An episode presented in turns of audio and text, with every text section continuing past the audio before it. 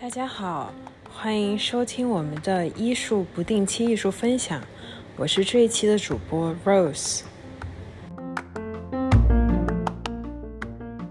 今天由我来为大家介绍一位来自日本在巴黎留学的艺术家，他的名字叫藤田四治。藤田四治是一位在艺术史中非常重要的艺术家。呃，我今天主要推他的原因是因为他在艺术史中的艺术性、历史性非常高，市场性也非常高。但是相比较同时代的艺术家来说，他的市场价格是比较低的，尤其是在呃二级的拍卖市场上。那他是巴黎画派代表人物之一，与我们认识的比较熟知的巴黎画派代表，例如像赵无极，呃，还有常玉，他们都是。呃，同一期的这些留法的亚洲艺术家，那藤田四治呢是最早在二十世纪中期就呃去到了巴黎，并且在非常出名的呃蒙塔帕斯斯建立自己的工作室。就是早年就受到了这个西方的教育，然后因为巴黎也是艺术的中心，所以他就很向往去。学习，然后呢，他也是作为就是将东方艺术第一个带到西方的这样一个日本艺术家。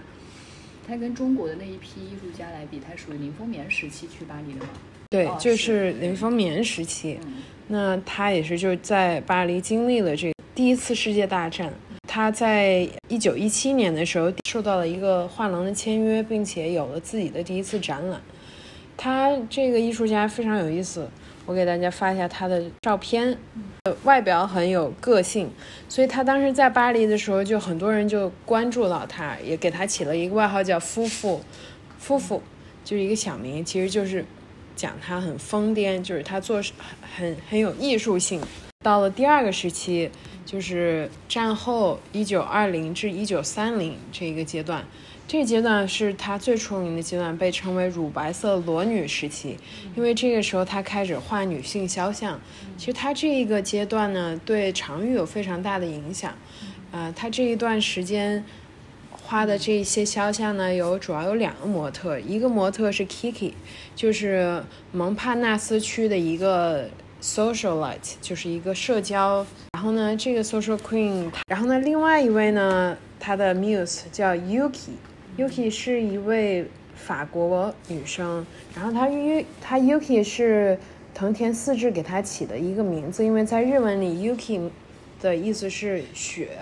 所以大家就称她是小雪。因为她的皮肤特别白皙，然后呢，为了表现这种呃非常美的肌理呢，藤田四治用了一个特殊的颜料，就是将石灰研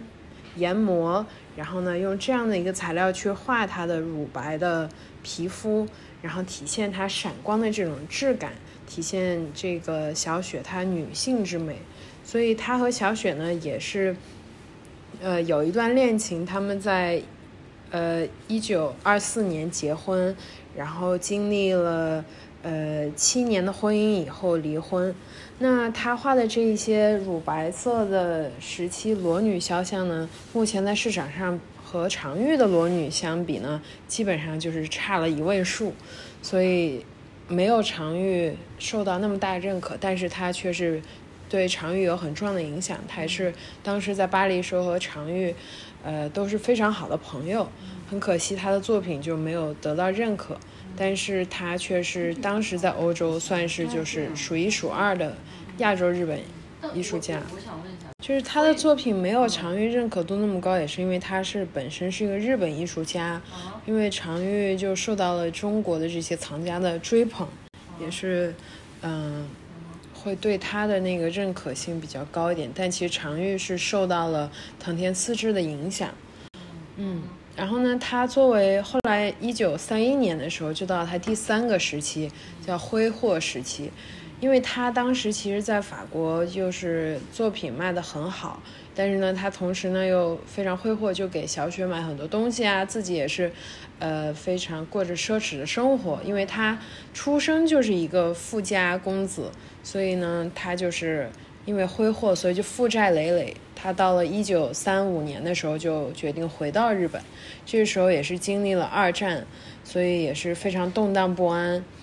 嗯，那最后呢，经历了这么多以后，他最后决定去到美国。这个时候呢，去到了纽约，所以他后来在四九年之后，就二战之后的这些作品，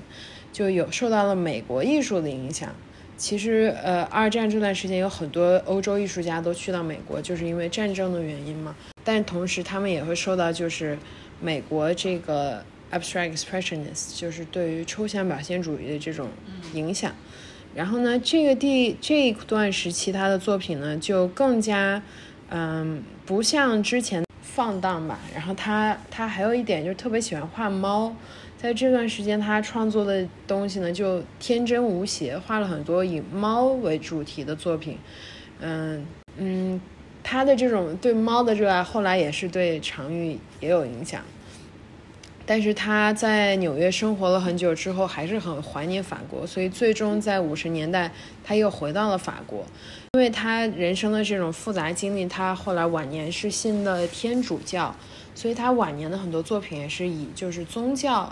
为呃表达的一种方式。在看他晚年画的一些人物肖像的时候，就他们的面部的表情就更有一种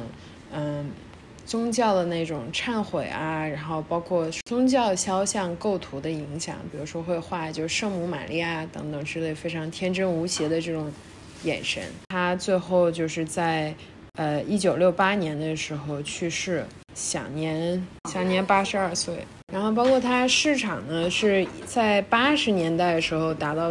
顶峰，因为那个时候日本经济发展特别好。所以他们也是在推自己的艺术家，所以就使他的市场发展特别好。然后他也是属于就是巴黎画派这一系列里面的比较厉害的亚洲艺术家。然后呢，他的第二个市场的高峰是在一六年和一七年，这个时候也是就是嗯，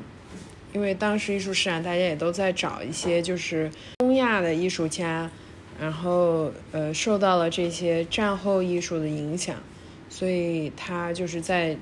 这两个是它的市场的目前的高峰，同时也是因为在一五年的时候出了一个他的传记电影，大家如果可以在网上搜到的话，就是这个藤田四治与猫这样一部呃 documentary。那相比常玉来说的话，呃，他们的价格，常玉是。早年比较低迷，就它市场比较低迷，但到了就是二零一五年之后呢，就有一个非常大的一个上升。它目前市场上拍卖最高记录呢是八百万美金，是一一个猫的生日聚会。然后除了这个以外的。比较高的记录就是它的裸女系列。目前市场上比较流行的很多是它的那个素描，就是我在欧洲的时候看到了很多卖它素描作品的。它其实它的那个油画是市场流动比较少，大部分都是机构收藏，它油画比较多。